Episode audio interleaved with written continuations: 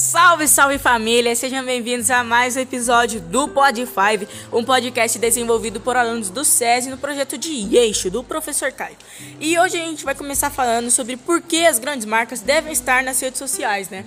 Ó, na minha opinião, acho que todas as marcas deveriam estar na rede social. Aham.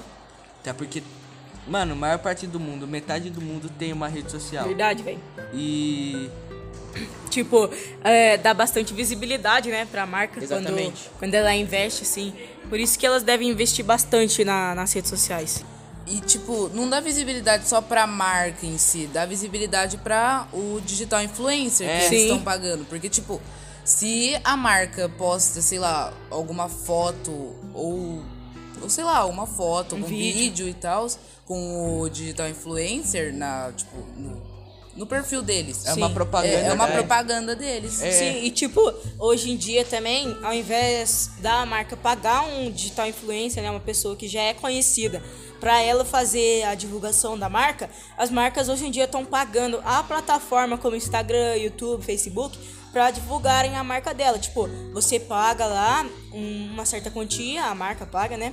E o Facebook, o Instagram mostra o, a foto, o Propaganda, link, né? é, faz uma propaganda mesmo, que nem na TV ou no rádio. onde mais acontece isso é no YouTube, onde tem Verdade. os, os youtubers, que eles são patrocinados por, por marcas, e o próprio YouTube tem o próprio patro- patrocínio. É. Pô, velho, mas eu também tenho que levar uma coisa aqui em consideração, que são as jogadas de marketing, né?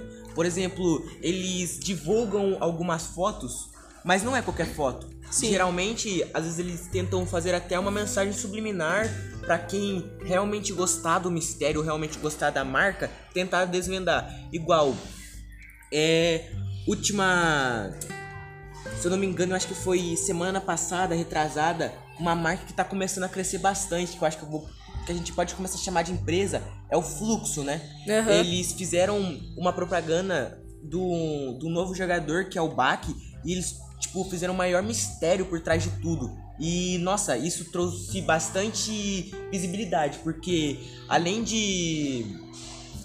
Dá dinheiro. dar dinheiro e seguidores no Instagram, eles conseguiram lançar no panfleto, panfleto oficial de São Paulo, nos jornais. Verdade, mano. E tipo, aconteceu isso daí, um bagulho muito recente, assim, que foi o PSG, né? Verdade. O, mano, o PSG postou um vídeo na, nas redes sociais dele. Ô, todo mundo. É, todo Demorou mundo. pra eles anunciar o Messi, né? É, tipo, todo mundo já tava sabendo que, que ia anunciar o Messi, tipo, sabendo entre aspas, né? Porque sabia que o Messi tava saindo do Barcelona. E, tipo, o PSG, todo mundo tava achando que ele ia pro PSG, né? E o PSG postou um vídeo com vários flashbacks, assim, com a camisa do Neymar, é, um cara correndo, só que tudo escuro, assim, né? E deu a entender que era o Messi, por, pela estatura dele. cara. Ele não é muito alto, né? E era um jogador baixinho correndo. Daí, no outro dia, o PSG anunciou o Messi oficialmente. Outra, outra jogada de marketing que aconteceu foi a que o Matue fez na última música que ele Putz, lançou. Verdade, mano. Que, ó, Não, se- e essa foi, tipo, um, A um jogada de marketing muito porque- top, velho. E foi pro bem, velho. Não foi só Ele tem uma, uma fama, que tem algumas músicas dele que ele faz, tipo, uma brincadeira. Aí ele, ele vendeu uns colares com um vidrinho e dentro dele tinha gotas de sangue dele. Aí pra comprar você tinha que. Na, tava escrito, venda sua alma. Sim. Aí você comprava o negócio. Aí quando ele lançou a música, lançou a música e no final tava escrito várias pessoas com- eh, aceitaram vender a sua alma por um vidrinho de sangue do Matue.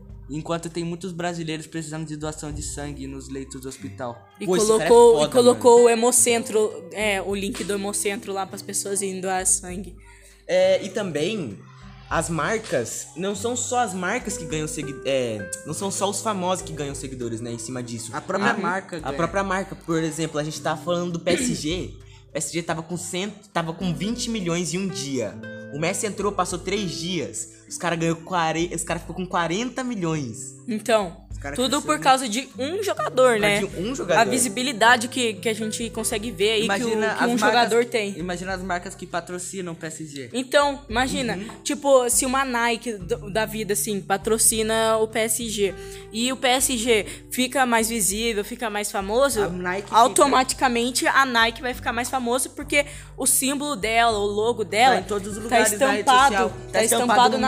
Então, Então, rapaziada. Não, não, não, igual, tem última coisa pra falar. Igual, antes, é, eu acho que em 1990, quando foi lançada a edição do Jordan, O primeiro. o primeiro, é, ele disse que pra você usar Jordan, você tinha que ser uma pessoa boa, uma pessoa do bem, e isso acabou inspirando muitas crianças da época, porque ele dizia nos comerciais: você só vai conseguir usar esse Jordan se você for uma pessoa do bem, se você fizer o bem, se você ajudar o próximo, e isso também, tipo, É um marketing pro bem, né? Uma estratégia de exatamente marketing pro igual bem. a Matue fez. Sim.